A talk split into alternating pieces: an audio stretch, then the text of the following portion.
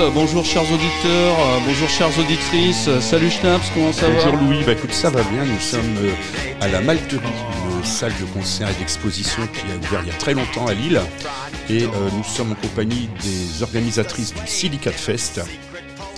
Hello. Salut. Alors on- Alors moi c'est Jeanne Smith. Enchanté. Bah, moi, c'est Malvina. Moi, c'est Camille. Moi, c'est Oriane Huette. Enchanté. alors le festival Silicate, le silicate c'est une matière. D'abord, est-ce que ça a un rapport avec ça? Est-ce que c'est avec cette matière-là qu'on fait euh, ce que vous, vous allez présenter ou pas? C'est ce qu'on trouve dans les boîtes à chaussures. Voilà. C'est le truc qui, euh, qui absorbe l'humidité. C'est du sel, en réalité. Voilà. Ouais, mais alors, parce que c'est poétique, euh, le mot silicate, ça sonne bien? Non, en fait, c'est un, c'est un titre qu'on avait trouvé il y a quelques temps pour un autre truc. euh, et simplement, en fait, ça fait partie de la composition de certaines encres. Voilà. Ah, d'accord. Voilà. Et donc on parle d'encre parce que le festival Silicate était un festival de, non pas de musique, mais de, De micro-édition, Voilà. de fanzine et d'estampes. donc de papier, de support physique. Oui, tout à fait. Il y a aussi des vinyles, euh, des cassettes, il y a des supports musicaux quand même. D'accord. Donc on est dans un festival sur le papier, sur le, le fanzine au sens large, sur le, les affiches également? Ouais, et puis avec l'idée que c'est que des gens qui, comme nous, impriment des choses à la main. En fait, tout est fait entièrement à la main. Et il y a Ouais. parfois l'utilisation de la photocopieuse dans le cas Oui. du fanzine, par exemple. Ouais. Mais autrement, c'est quand même des gens qui ont un rapport avec la sérigraphie, avec la gravure, euh, et Ouais, qui, voilà. qui ont cette idée de, de, de s'autoproduire, en tout cas. Ouais. Ouais, donc, image imprimée, bon, tout le monde voit. Micro-édition, bah, on se dit c'est des petits tirages, c'est pas beaucoup d'exemplaires. Mais micro-édition, ça s'arrête à combien d'exemplaires? Ouais, En gros. euh, C'est surtout que ça sort du. hum, Enfin, c'est pas dans un réseau commercial, c'est vraiment de la petite édition, c'est pas de l'industriel. Voilà. On est hors industriel. Maintenant, euh, ça peut vraiment varier, hein, le nombre de- d'exemplaires. Ça dépend de la technique, Tout à fait. de la motivation. Exactement.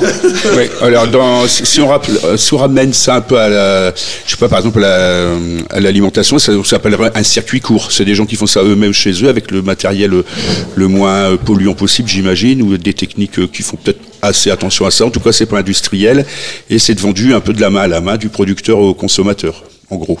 Ouais, c'est ça. Et puis, il y a vraiment aussi les- l'esprit euh, du DIY, et, euh, qui est également euh, très représentatif euh, de ce qu'on peut trouver aujourd'hui euh, en présence à Silicate et avec tous les artistes invités euh, Ouais. pour notre festival. Si je suis un gros capitaliste de youtubeur jeux vidéo et que je veux me faire de la fraîche, euh, je peux pas venir au silicate. Ouais, si, on aime tout le monde quand même. enfin, ça dépend. Ça dépend. si vous êtes Norman, non. Norman Lelandais, ce n'était pas lui. Alors le Silicate, c'est la première édition du festival? Et oui, ça y est, c'est la première. Ouais. Donc on est euh, aujourd'hui, on est en juin, il fait beau dehors. Quand vous écouterez ça cet hiver, ben, on vous réchauffera un peu le cœur. Euh, vous aviez fait euh, déjà d'autres choses ensemble, l'Ardente Édition? C'est-à-dire? Bah, Vous avez déjà édité des choses Quelles Oui, alors du coup, nous, productions en, cours, on a- en date on- pardon. On a un atelier nous du Oui. coup à Lille, donc il y a vraiment, c'est vraiment un endroit où on produit à la fois des, voilà, des boulots plus personnels, parce qu'on est quand même euh, nombreux artistes à avoir notre euh, notre démarche perso. Après, on fait aussi pas mal de bouquins avec d'autres artistes qu'on invite et avec d'autres gens. Et puis de ce fait, ça devient aussi plus collectif. Et le dernier, c'est le livre d'Isabelle, mais je pense que c'est plus à Malvina d'en causer du coup. Et ben oui, c'était il y a, il y a deux semaines. On a fait un vernissage pour la sortie du livre qu'on a fait avec Isabelle. Euh, alors Isabelle, elle, euh, elle fait partie du GEM. euh, voilà, c'est un.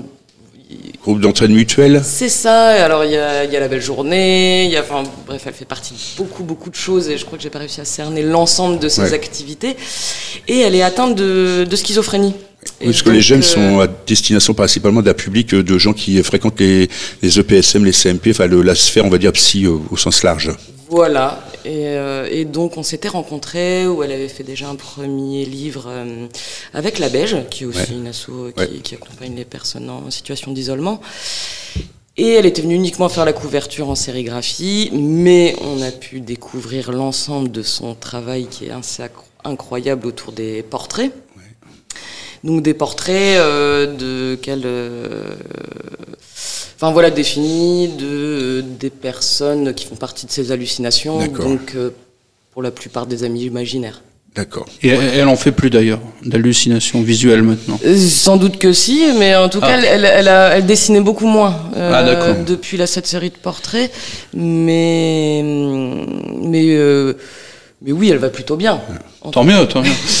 Alors, est-ce qu'il y a des ponts entre euh, l'esprit DIY, euh, l'esprit punk underground et euh, l'art brut, euh, euh, le côté brut de décoffrage, tout ça?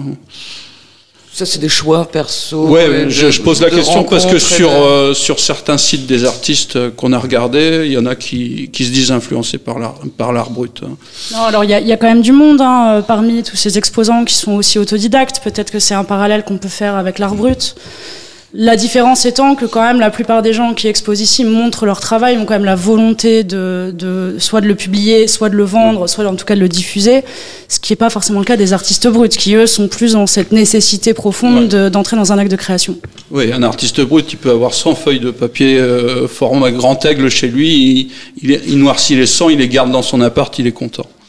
Oui, c'est ça. C'est des gens qui sont vraiment dans une nécessité profonde de, voilà, de, de- en tout cas, de dessiner, de sculpter, de, re- de réinventer leur, leur environnement, par exemple. Bon, là, on est quand même sur des gens qui ont vraiment quand même une démarche euh, plastique ou en tout cas d'édition. Donc bon, le lien, il n'est pas, il est pas tout à fait évident. Après, c'est sûr qu'effectivement, l'art brut, bah, ça en a influencé plus d'un, parce qu'il y a, bah, il y a ce côté un peu, euh, un peu sensible, en tout cas, dans, dans le travail qui peut, qui peut Peut-être accessible aussi. Plus accessible, peut-être plus, enfin, accessible. Bah, la façon dont on peut rien. le représenter. On peut avoir la représentation qu'on pourrait le faire. Pour Oui, un art, peut-être quelque chose juste euh, peut-être euh, avec moins de volonté d'élitisme. Oui. Aussi, euh, c'est peut-être aussi là où ça se rejoint. Non, je sais plus ce que je voulais Alors dire. moi, je vais, je vais enchaîner parce qu'après, on va passer aux autres invités.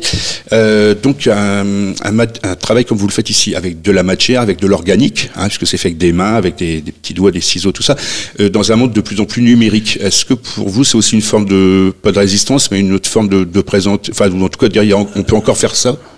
On va avoir un qui artiste vous- qui travaille euh, numériquement, un schnaps. hein. Oui, mais c'est des choses- que tu, te- que Non, non. tu dérapes. euh. Absolument pas, puisque c'est des choses qui sont produites à la main. Je veux dire, c'est pas une clé USB sur laquelle tu t'écoutes machin. T'as as le support. euh, C'est pas une photo que tu regardes sur un ordinateur. Tu l'as chez toi. Je pense que l'arrivée du numérique, euh, justement, et de, effectivement, il y a beaucoup de fanzines qui sont faits euh, sur, euh, qui sont consultables sur Internet uniquement et qui n'existent pas en version papier. Là, effectivement, on est quand même sur de l'image, la sérigraphie, la gravure. Toutes ces choses-là, elles n'existent pas en numérique. Enfin, Oui, on peut pas fait. le consulter sur, euh, sur Internet. Donc là, c'est. Pour moi, ça rejoint un peu le livre où, euh, bah, même si tu as une panne de courant chez toi, tu peux quand même lire.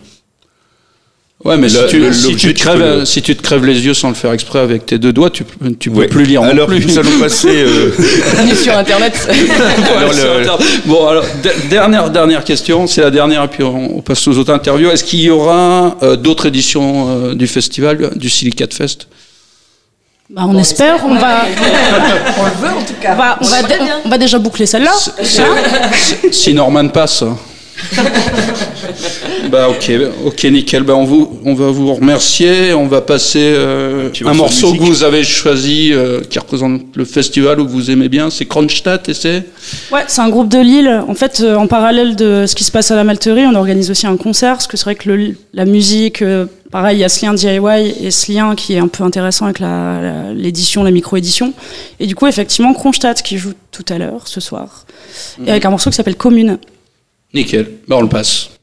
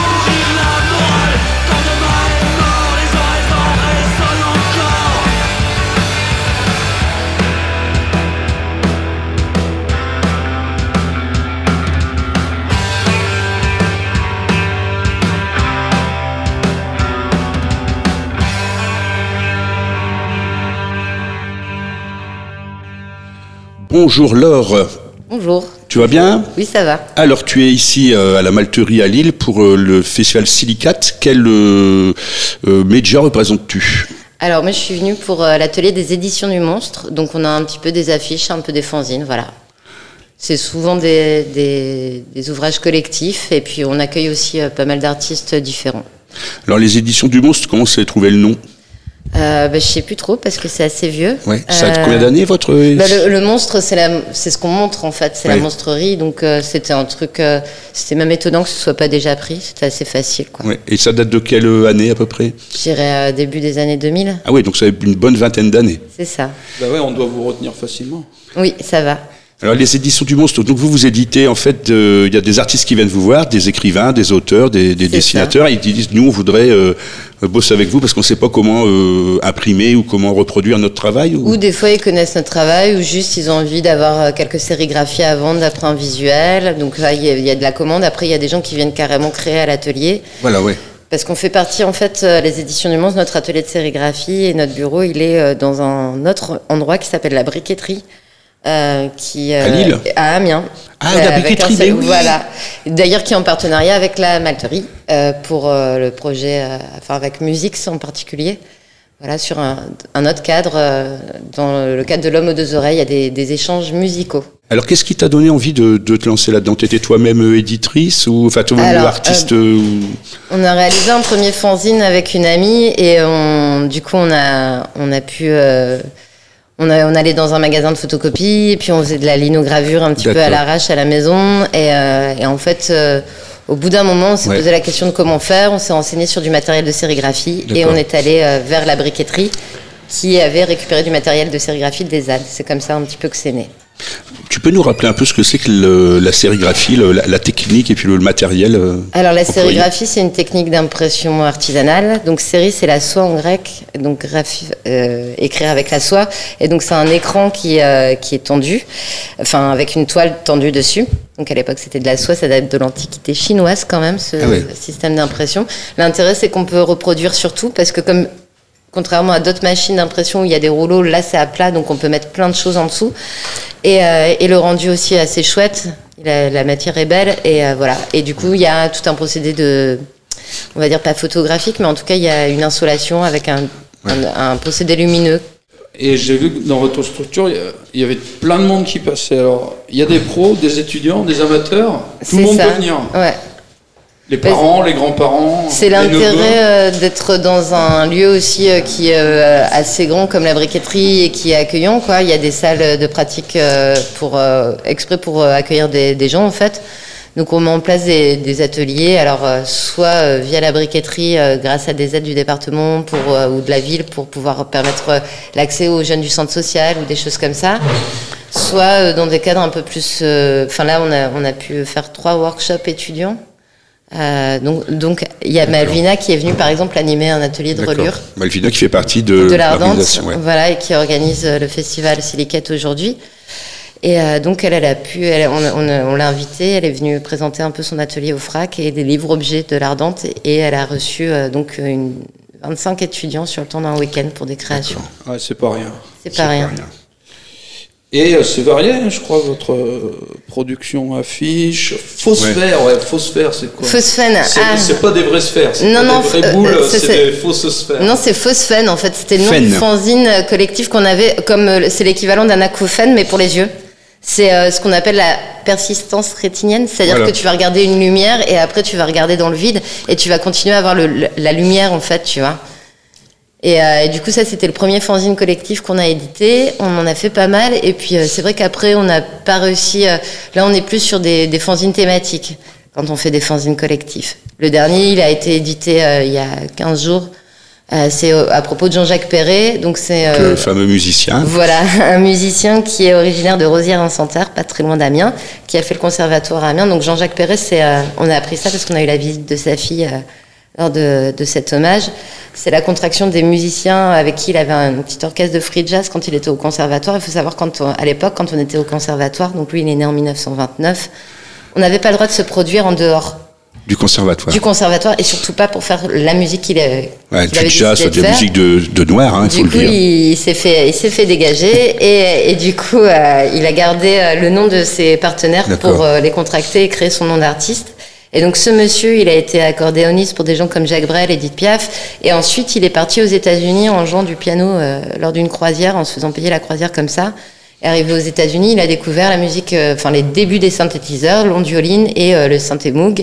Et il a énormément composé, euh, enfin ça l'a Dans passionné. les années 70, à peu près, un peu plus tard. Mais il a une très longue carrière. hein. Je crois qu'il produisait encore dans les années 90, début 2000. D'ailleurs, les deux derniers albums, ils ont été réalisés avec David Chazam, qui est sur Bruxelles maintenant, et euh, qu'on a pu recevoir aussi, euh, qui nous a parlé un petit peu de Jean-Jacques Perret il y a pas longtemps.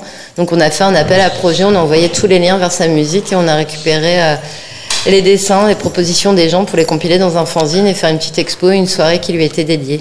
Et pour Dernière finir cette question. interview, ah, Dernière question. ouais, bah, votre actualité? Euh, notre actualité, alors euh, rien à voir. Là, on bosse, je bosse avec des gens sur. euh, en fait, à Amiens, il y a une grande, euh, il y a, je crois, 300 hectares de zones humides, les ortillonnages, qui sont assez beaux, qui sont assez. Et il n'y a pas de, enfin, les cartes, elles sont toujours euh, très exhaustives. Et donc là, on a récupéré des vieilles cartes. On essaye de mettre en place un petit fanzine autour de de ça pour euh, reprendre, parce que maintenant les, les noms des rieux, donc des canaux, euh, c'est des chiffres. Euh, voilà, ça a été assez dénaturé par des festivals, etc. et du- le tourisme. Et on essaye de, de retrouver les noms historiques des rieux. Enfin, on, a- on est en train de rechercher là-dessus pour éditer une, une carte et un fanzine autour de ça. Voilà.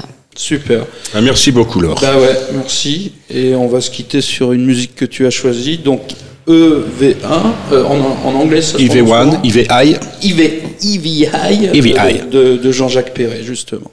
Merci. Merci.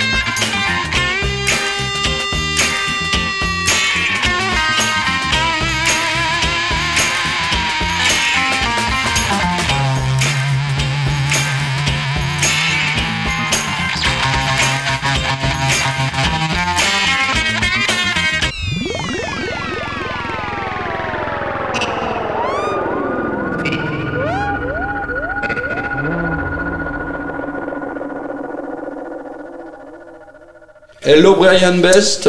Brian Beast, comme. Brian euh, Beast. oui, c'est c'est la bête. The Number of the Beast. Exactement. Alors Brian Beast, tu es ici au Silicate Festival à la Malterie de Lille. Euh, que viens-tu exposer?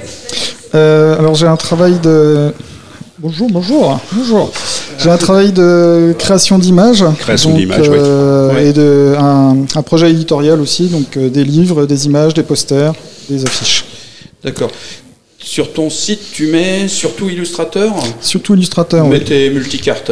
Multicarte, ben, d'autant plus multicarte que mon travail c'est du collage, donc j'ai pas de style très défini, c'est plus défini par le matériel que j'utilise. Ouais, alors, euh, c'est marqué sur ton site que tu fais des collages numériques, ça en a l'air. Oui. Et euh, je crois que dans le monde de l'underground, monde micro-édition, c'est pas si répandu que ça, les, les collages numériques. Euh, disons qu'il y a beaucoup de gens qui font des choses à la main, euh, parce que c'est beaucoup plus simple à mettre en place et à produire, etc. Euh, Il y a quelques personnes qui utilisent l'ordinateur, et moi je suis plus à l'aise avec l'ordinateur, donc euh, c'est beaucoup plus simple pour faire du compositing.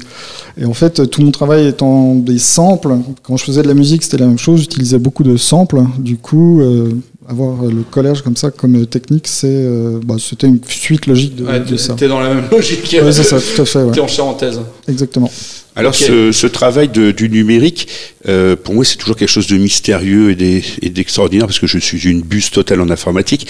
Euh, ça nécessite des capacités on va dire, à peu près transversales avec celles de, du collage manuel. C'est enfin exactement la même chose. En fait, c'est encore une fois, ça reste un outil, l'informatique. Euh, quand je faisais des, j'ai fait beaucoup de collages papier-ciseaux, mais je pouvais bosser que sur deux collages à la fois parce que j'avais que deux tables. Là, je peux bosser sur une centaine de projets en même temps, les ranger, les classer, scanner des bouquins, les mettre dans des coins. Et voilà, c'est c'est vraiment juste un outil d'archivage et de. et donc pour la et pour la composition un petit peu peut-être aussi. Euh, oui, oui, pour la composition. Alors pour la composition, tu te sers de, bah, j'imagine quand on fait les collages à la main, bah, on, on prend les trucs, les catalogues de la Redoute et, et tout ce qui nous tombe sous la main. Exactement. Euh, et pour le collage numérique, j'imagine aussi que tu vas dans des bases de données ou est-ce que toi, des fois, tu inventes toi-même un, je sais pas, un dessin que tu vas Ou coller sur quelque que- chose Ou, euh, et j'imagine que les, les trucs que tu scannes, que tu détournes, tu les mets toi-même dans ta propre base de données. Exactement, Tu dois ouais. tout ranger et tout. Tu Oui, ça. un rangement de malade. C'est ça, j'ai des dossiers, dossier personnage, dossier paysage, dossier lalala, et euh, c'est essentiellement des choses que j'ai scannées, que j'ai trouvées dans des bouquins que j'ai scannés, que j'ai trouvées sur le net dans des bases de données, des cliparts, des choses comme ça, euh, des choses que j'ai trouvées sur des bouquins qui sont scannés sur le net. Oui. Il y a des sites comme archive.org qui sont euh, des, des mines incroyables de bibliothèques ambulantes, et aussi maintenant des choses que je génère par Voilà, c'était, Ah, c'était un peu le, Ah, le- Génial ça. Ah, c'était le, le- formidable. un peu le but de ma question hein, avant que je me fasse euh, spoiler par mon collègue. Ouais, c'est le, c'est voilà, tu, tu crées toi-même, un- par exemple, une image, euh, je sais pas, un, un tricycle, et puis euh, ce- cette image du tricycle, tu vas la mettre dans un truc que tu as Ouais, appris tout ailleurs. à fait, tout à fait. Au final, les IA, moi j'utilise une IA qui est assez basique, ultra buggée, donc il y a beaucoup d'accidents, beaucoup de glitch, et ça c'est super intéressant. Et euh, ben, on- si on lui demande des choses assez simples, genre une bot ou euh, des outils ou des choses comme ça, des trucs qui sont peut-être un peu plus durs à trouver dans des bases de données sur le net, bah, elle peut générer des choses et ensuite je me sers. Ça reste juste comme une sorte de Google Image complètement déjantée et glitchée. Quoi. Alors glitché, tu peux nous rappeler ce que ça veut Ah dire oui, c'est euh, c'est du, bug visuel ou bug auditif qu'on conserve comme si c'était un effet. Oui, ça c'est comme par exemple une sorte de tâche sur un papier qu'on aurait fait. Ou une disto euh, sur Voilà. un son, Ouais. ce genre de truc. Et ouais. donc ton PC, sur ton PC, t'as un disque dur de malade et t'as J'en ai t'as plein. des disques durs externes de fou. euh. Oui, c'est ça, j'ai plein de disques durs remplis de, remplis de trucs scannés. J'ai des bibliothèques entières remplies de bouquins du 19e siècle euh, que je D'accord. scanne pour les gravures, etc. D'accord, bon ça c'était la technique. Après il y a ton style. Alors moi je le trouve à la fois psychédélique, sataniste et un peu sexuel. Oui, c'est une. bonne- eh, T'as trouvé mon épitaphe. Je sais quoi. PSS, PSS, sataniste et sexiste, PSS. C'est ça. Non, mais ouais, du coup, bah, en fait, c'est vachement influencé par la musique. À la base, euh, je faisais de la musique. Euh, pour chaque album que je faisais, je faisais mes pochettes. Puis à un moment, je me suis rendu compte que. Bah, non, C'était quoi je- le nom du groupe? C'était Brian Beast. Brian Beast. D'où le nom, euh, d'où Brian. Beast. Et euh, c'est vraiment influencé par toute cette idée de, bah, des pochettes psychédéliques, justement, euh, les BD des années 80, les BD psychédéliques, euh, les collages punk, surtout au niveau typo. Vraiment, toutes les typos, c'est dans l'idée des collages punk des années 80. Euh, tout ce qui est les flyers de rave party des de fin des années 90, euh, les boulots expérimentaux du début des années 2000, et puis ensuite ouais, beaucoup la BD, la BD, les comics, les mangas. quoi. Ah ouais, ouais, ouais. Jack Kirby? Oui. Ah bah Euh, oui, maintenant que j'y pense, oui, les compositions. euh, Dave McKean, les, tous ces les- boulots-là. la perspective accentuée, non Mhm. Ah oui, oui. Bah, et les, les films de monstres japonais ou... Oui, à fond, ouais. Ah bah, ouais, ouais, maintenant que Et aussi dis. beaucoup euh, les, bah, les films d'horreur en général. euh, J'ai fait tout un travail sur euh, les films d'horreur, Halloween, euh, la famille Adams et tout ça. ça reste des bonnes euh, influences. hein. Les vraies valeurs Bon, familiales. la famille c'est Adams, ça. ça. fait quand même moins peur qu'Halloween. Moi, je peux pas regarder Halloween ou des trucs comme ça. Ça reste que des trucs comiques avec un humour qui est avec des références qui sont différentes, mais au final, ça fonctionne comme des blagues hein, les films d'horreur. Ouais. faudra qu'on fasse tout un podcast sur les Euh, ouais. Alors, euh, Brian Beast, est-ce que tu vis de ton art? Euh, alors j'ai un travail à côté, je fais des sites internet. Voilà. euh, Qui se rapproche donc énormément de Exactement, c'est complémentaire. tes capacités. euh, je passe mes journées devant l'ordi en gros. Et euh, j'essaye justement de. Ben, je fais aussi du graphisme, donc ça, ben, les trucs que j'apprends en graphisme, je les réinjecte ensi- Mhm. ensuite dans mon travail. Euh, le fait de bosser sur euh, Photoshop pour faire des images, je le réintègre Bien ensuite, euh, machin. Le code informatique, ben, je trouve des trucs pour faire mon propre site, etc. Donc c'est un peu interconnecté. Mais pour répondre à ta question, non, je crève la dalle, mec. Comme ça, se voit pas, tu as l'air en pleine forme, souriant. Oui, euh. C'est parce que Ouais, j'ai une le teint, le teint rose. hein. Voilà. Parce Alors, que maintenant, bon, je vis à la campagne. hein. Et Alors, ça, oui, pourrait, vas-y. ça pourrait peut-être être une, justement une interrogation, une question pour, un- pour un une future interview pour, ou pour autre chose. Euh, euh, Est-ce que c'est bien de vivre de son art? Est-ce que ça le dénature ou pas Une fois qu'on en vit et qu'on a... Mais on ne va peut-être pas répondre à ça aujourd'hui. Que, Vous avez trois heures et un compas. tel que je l'imagine, euh, les gens payent pour ma thérapie. Voilà. C'est que sans ça, je deviens fou. Et il s'a- il s'avère que l'effet secondaire du fait de ne pas devenir fou et de faire de la méditation en faisant des dessins, bah, je peux vendre les, les, les, les rejetons de ça. Donc, euh, Ce qui est quand même effrayant quelque part quand on y pense. Non. je ne sais pas. Bah, moi, je dirais, ce qui est effrayant, c'est de se dire qu'il y a des psychiatres qui considèrent qu'il y a la normalité et la pathologie. Paf C'était un coup, c'était un tacle contre les psychiatres. Mais par exemple, c'était, euh, bah, pour revenir sur les psys, tout ça machin, euh, c'était un des, une des critiques que j'avais eues quand j'étais en école d'art, c'est que moi je disais, mais moi je fais de l'art brut, puis on m'avait dit, maintenant vous n'êtes pas fou, donc vous pouvez Ouais. pas dire, je fais- vous faites de l'art Ouais. brut. Il y avait déjà cette idée de art singulier, art en marge, qui n'était pas encore très définie il y a 20 ans. Que je suis une Ouais, ça c'est pas. ça, c'est- ouais, alors donc tu te revendiques de l'art brut, mais ça se voit peut-être moins C'est ça. dans tes compositions ou au niveau du style, plus dans l'esprit alors. De toute façon, enfin, ouais, tout ce qui m'influence se retrouve pas forcément dans mon style, dans le sens où euh, j'essaye de pas me bloquer dans un style, vu que je suis pas bloqué par, euh, voilà, Par c'est la, le par la matériel. matière, Ouais, c'est par ça. la matrice. C'est ça. Ok, nickel. Eh ben, Bah, écoute, te- Brian Beast, merci beaucoup. Ouais, Merci à vous. remercie et on te souhaite de bonnes aventures euh, satanistes. Yeah. Et Merci, euh, euh, peut-être un petit morceau de musique à nous proposer pour eh illustrer ben, tout ça. Comme ça, je dirais Obay Ashrani, euh, le morceau Cocoon. Merci Eh ben, beaucoup. On le lance et encore merci.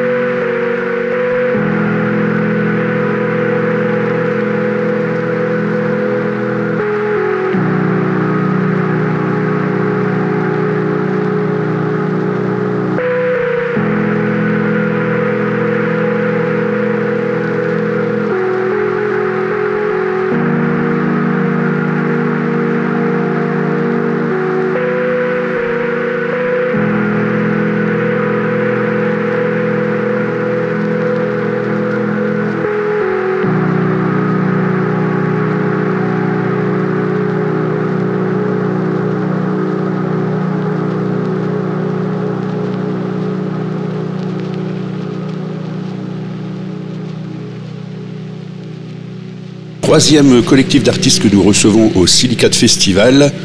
L'atelier du bourg. L'atelier du bourg, oui, vous allez vous présenter, Ouais. comme ça nos auditeurs vont pouvoir euh, repérer vos voix. Donc tu es, Eric. et tu es. Julien. Alors Eric et Julien, vous êtes, euh, vous travaillez ensemble depuis longtemps?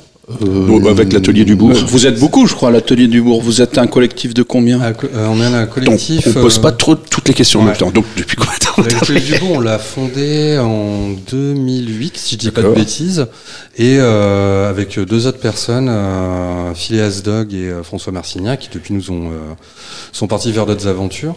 Et euh, on est maintenant une équipe de six, Six personnes. personnes. D'accord. Et c'est situé dans quel endroit?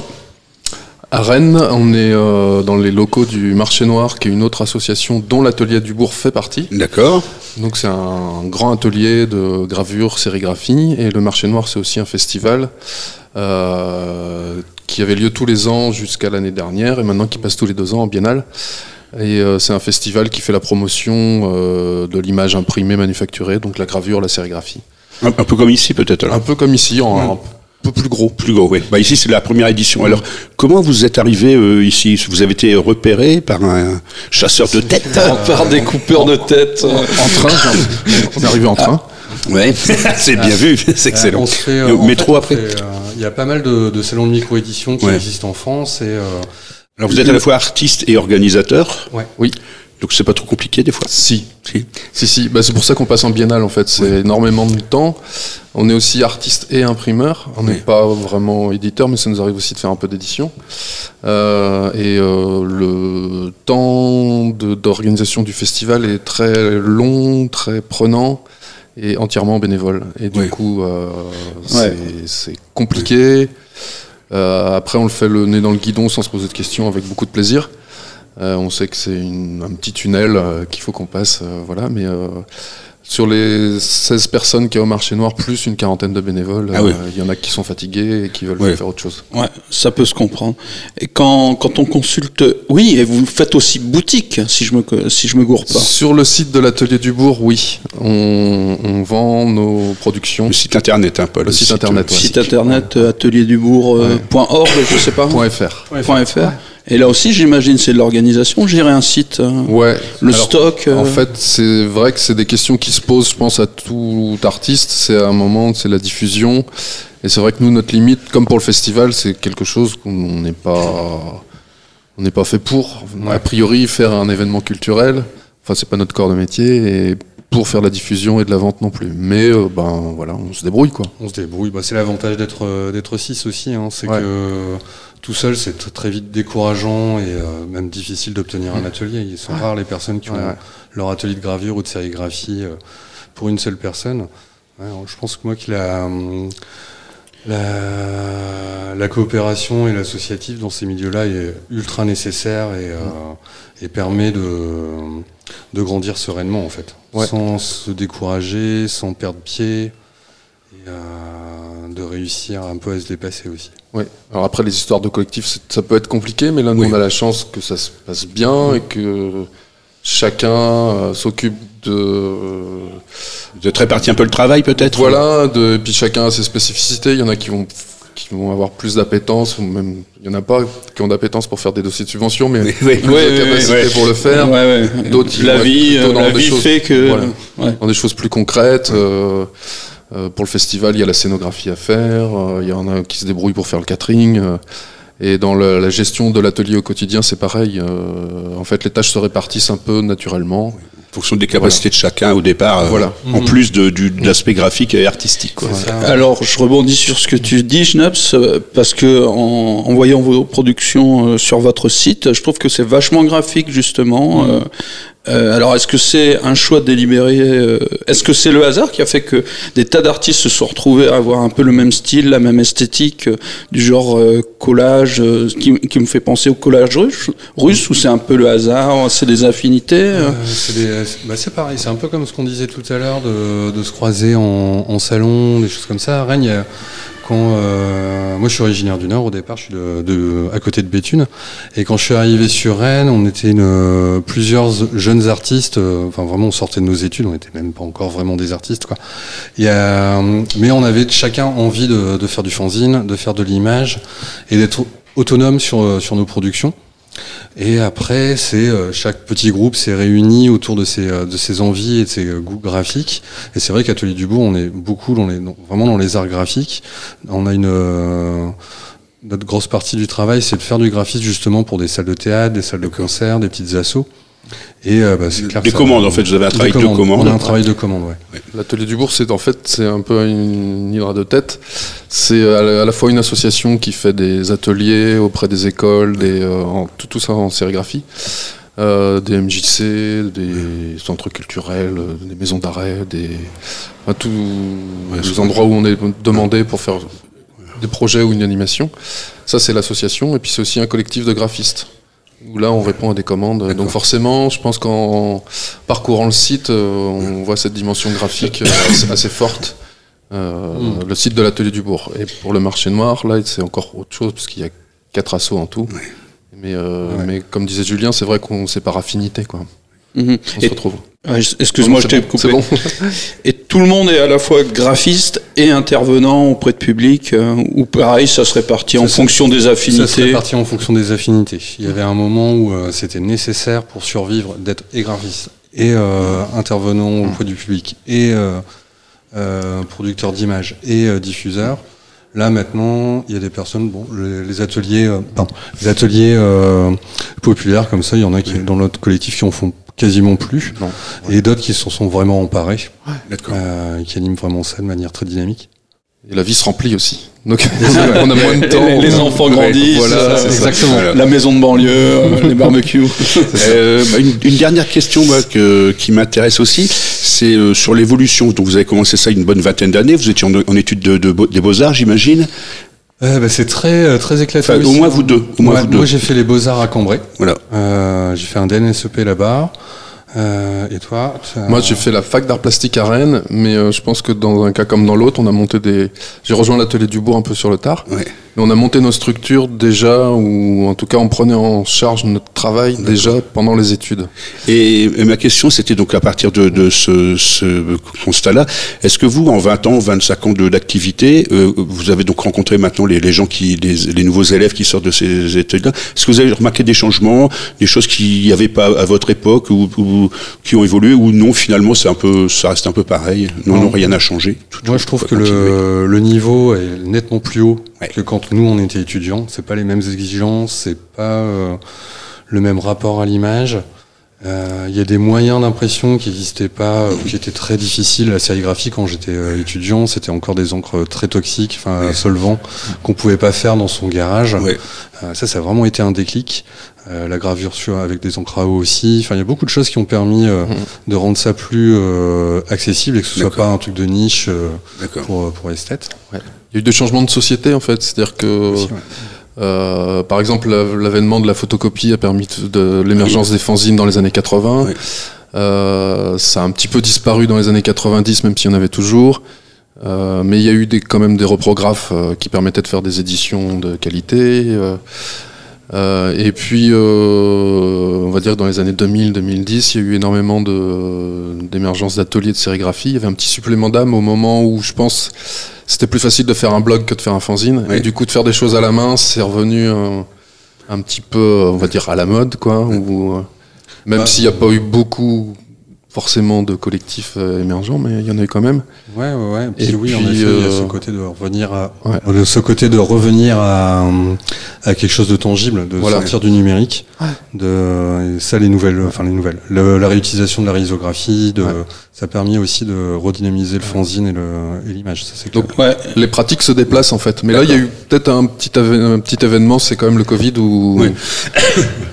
où en fait, euh, je- y a- on voit plus beaucoup d'étudiants prendre la relève, ou en tout cas, tout- même pour le marché noir, on se disait on va avoir du 109 et Pour l'instant, c'est un refuge derrière les réseaux sociaux, mais qui est peut-être euh, pas généralisé, je sais pas. Je- Eh ben, écoutez, messieurs, merci beaucoup. Bah Merci vous. de votre vous disponibilité. nous présentez un petit euh, morceau musical qu'on va inclure dans la. Ouais, pour dans finir le podcast, donc c'est Uniform. Uniform with No Brain.